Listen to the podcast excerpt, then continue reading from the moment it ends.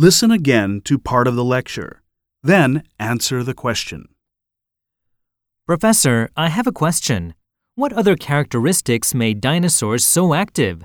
Usually, reptiles are cold blooded animals. Those animals don't move much because their activity depends on temperatures in the surroundings. That is a good point. Surprisingly, small dinosaurs were believed to be warm blooded in the 1960s. Why did the professor say this? Surprisingly, small dinosaurs were believed to be warm blooded in the 1960s.